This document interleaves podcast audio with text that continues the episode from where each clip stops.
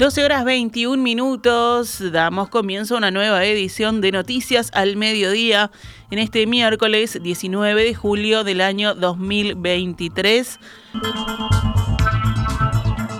La ministra de Salud, Karina Rando, está siendo interpelada a esta hora sobre la intervención y el posterior cierre de la mutualista Casa de Galicia. La diputada Frente Amplista Cecilia Cairo es la encargada de llevar a cabo la interpelación. El expresidente Mujica había pedido públicamente a los legisladores del Frente Amplio que tomaran cartas en el asunto y que el entonces ministro Daniel Salinas, hoy reemplazado en el cargo por Karina Rando, diera las explicaciones del caso.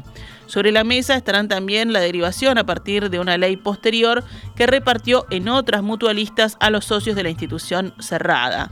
Según informa Subrayado, la oposición evalúa pedir al final de la sesión la conformación de una comisión investigadora y la presentación de una denuncia penal.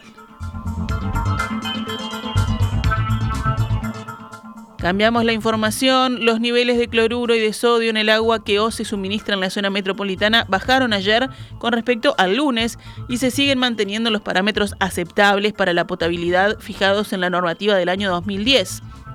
La proporción de cloro fue de entre 77 y 94 miligramos por litro en las tres líneas de bombeo que abastecen a la zona. La de sodio fue entre 80 y 86 miligramos por litro. Las reservas de la represa de Paso Severino continúan creciendo. Ayer eran 7.855.000 metros cúbicos, equivalente al 11,6% de la capacidad de ese embalse. El caudal del río San José, que creció debido a las últimas lluvias, rompió un tramo lateral de la presa construida a la altura de Paso Campanario. O se indicó en un comunicado que esa eventualidad estaba contemplada y que se está trabajando para rellenar la zona afectada. Desde el ente estatal aclararon que el dique o presa permanece intacto y remarcaron que la obra no ha sufrido ningún colapso ni nada que pudiera ser considerado una rotura. En el remitido se puntualizó un tramo lateral a la presa, que no es el dique y que tiene menor altura, se abrió. Para OCE es una buena noticia porque funciona como se había previsto ante un aumento en el curso de agua. La preocupación del gobierno está enfocada en paralelo en los efectos que pueda tener el conflicto declarado por el sindicato de OCE, que comenzó a aplicar medidas para denunciar el desmantelamiento de la empresa. El secretario de Presidencia, Álvaro Delgado, mencionó ayer su inquietud con que las acciones sindicales puedan afectar la operativa de la usina de aguas corrientes que abastece al área metropolitana. Según precisó, las reivindicaciones son todas respetables, pero en este caso hay un límite que tiene que ver con el bien común.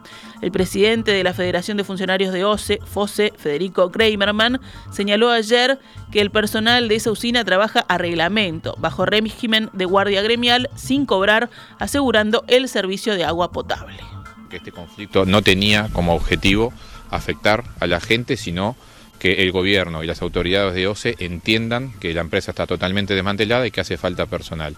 Hoy vinimos aquí para justamente eh, discutir con las autoridades que están aquí presentes también, algunas de ellas, que vamos a garantizar el servicio, pero que este conflicto puede durar tanto como la voluntad del gobierno y del directorio de solucionarlo.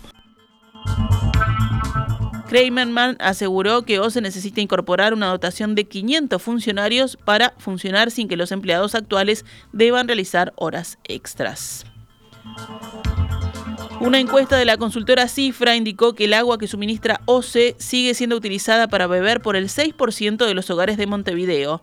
A raíz de la crisis hídrica dijeron haber pasado a consumir agua embotellada el 66%, mientras que otro 28% declaró nunca haber tomado agua de la canilla. La encuesta fue realizada entre el 15 de junio y el 2 de julio. Allí señala además que antes el 90% de los hogares utilizaban agua de OCE para tomar mate, pero hoy solo lo hace el 20%.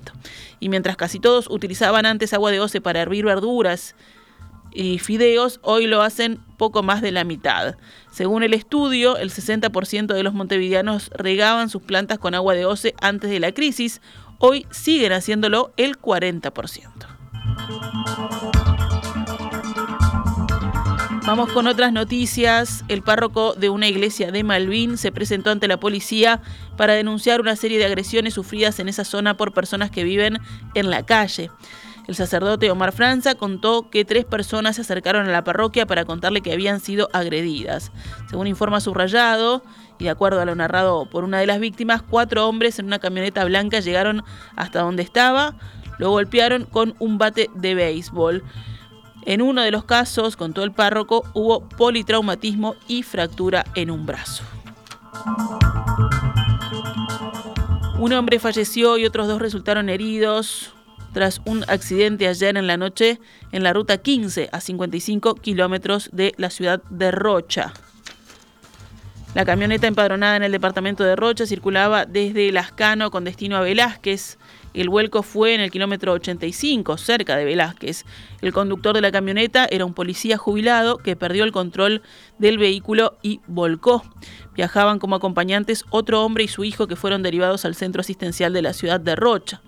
En estos siete meses de 2023 son nueve las personas fallecidas en las rutas del departamento. El jefe de policía de 33, Richard Lima, sufrió un robo en la tarde de ayer en su vivienda de Melo, en Cerro Largo. Le hurtaron varios objetos, entre ellos un arma de la policía, una Glock 9 milímetros que pertenecía a su pareja, quien es también funcionaria policial. Según informa Subrayado, el ladrón fue identificado por testigos e investigan su vínculo con las drogas. Al momento no ha sido detenido, pero los investigadores están recabando sus datos. Nos vamos ahora al panorama internacional. El presidente ucraniano Volodymyr Zelensky acusó hoy a Rusia de apuntar de manera deliberada contra las infraestructuras utilizadas para la exportación de granos por el Mar Negro, días después de que expirara un acuerdo crucial sobre ese tema. Rusia, en tanto, intentaba controlar un importante incendio ocurrido en un terreno militar de la península ucraniana de Crimea, anexionada por Moscú, que provocó la evacuación de 2.000 vecinos. Tras una segunda noche consecutiva de bombardeos en Odessa, una ciudad portuaria estratégica del sur, el presidente ucraniano acusó en Telegram a las tropas rusas de apuntar de manera deliberada contra las infraestructuras del acuerdo sobre granos, gracias al cual Kiev podía exportar su producción agrícola crucial para la alimentación mundial. Según el ministerio encargado de la reconstrucción de Ucrania, fueron alcanzados los terminales de granos y la infraestructura portuaria de Odessa y Chornomorsk, causando daños en los almacenes y los muelles del puerto de Odessa. El Ministerio Ucraniano de Agricultura indicó que 60.000 toneladas de grano fueron destruidos en el puerto de Chornomorsk. Por su parte, el ejército ruso afirmó que los ataques apuntaron contra sitios militares ucranianos cerca de Odessa, incluyendo infraestructura para combustible y depósito de municiones. Al menos 12 personas resultaron heridas en esos ataques nocturnos, según el gobernador de Odessa, Oleg Kiper, si bien la fiscalía comunicó un balance de 10 heridos. El presidente ruso Vladimir Putin, blanco de una orden de arresto internacional, no asistirá a la cumbre de los países BRICS en Sudáfrica en agosto, según indicó la presidencia sudafricana hoy, poniendo fin a meses de especulaciones. La posible visita de Putin se había convertido en un tema controvertido para Sudáfrica, ya que el presidente ruso es objeto de una orden de captura de parte de la Corte Penal Internacional que el país africano debería implementar llegado el caso, ya que reconoce a ese tribunal. De mutuo acuerdo, el presidente Vladimir Putin de la Federación Rusa no asistirá a la cumbre, pero la Federación Rusa estará representada por el ministro de Relaciones Exteriores, el señor Sergei Lavrov, indicó en un comunicado un vocero del presidente sudafricano Cyril Ramaphosa. La decisión se tomó tras numerosas consultas realizadas por Ramaphosa en los últimos meses, la última de ellas anoche, el martes por la noche, según informaron desde presidencia. Sudáfrica ejerce actualmente la presidencia de los BRICS, el grupo de cinco grandes potencias emergentes, Sudáfrica, Brasil, China, India y Rusia. Putin fue invitado oficialmente a la cumbre de jefes de Estado del grupo, prevista del 22 al 24 de agosto en Johannesburgo, pero el gobierno sudafricano ha sufrido una fuerte presión interna y también externa para no recibir al mandatario ruso. En deportes, varios medios especializados dan como un hecho que Luis Suárez quiere negociar su salida de gremio y que está dispuesto a devolver una cifra millonaria en dólares para hacerlo. El astro uruguayo viene conviviendo desde hace meses con recurrentes molestias en su rodilla derecha.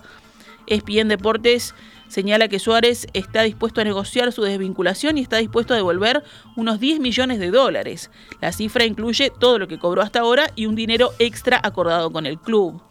Según la nota, Gremio pretende además que Suárez no pueda acordar su incorporación a otro equipo por lo que resta de este año.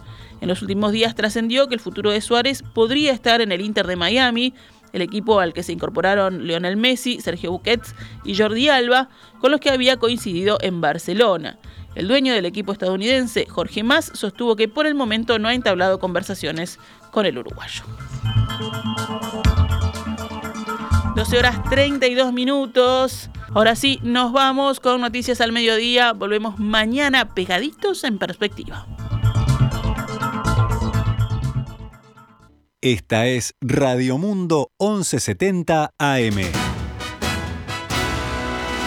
¡Viva la radio!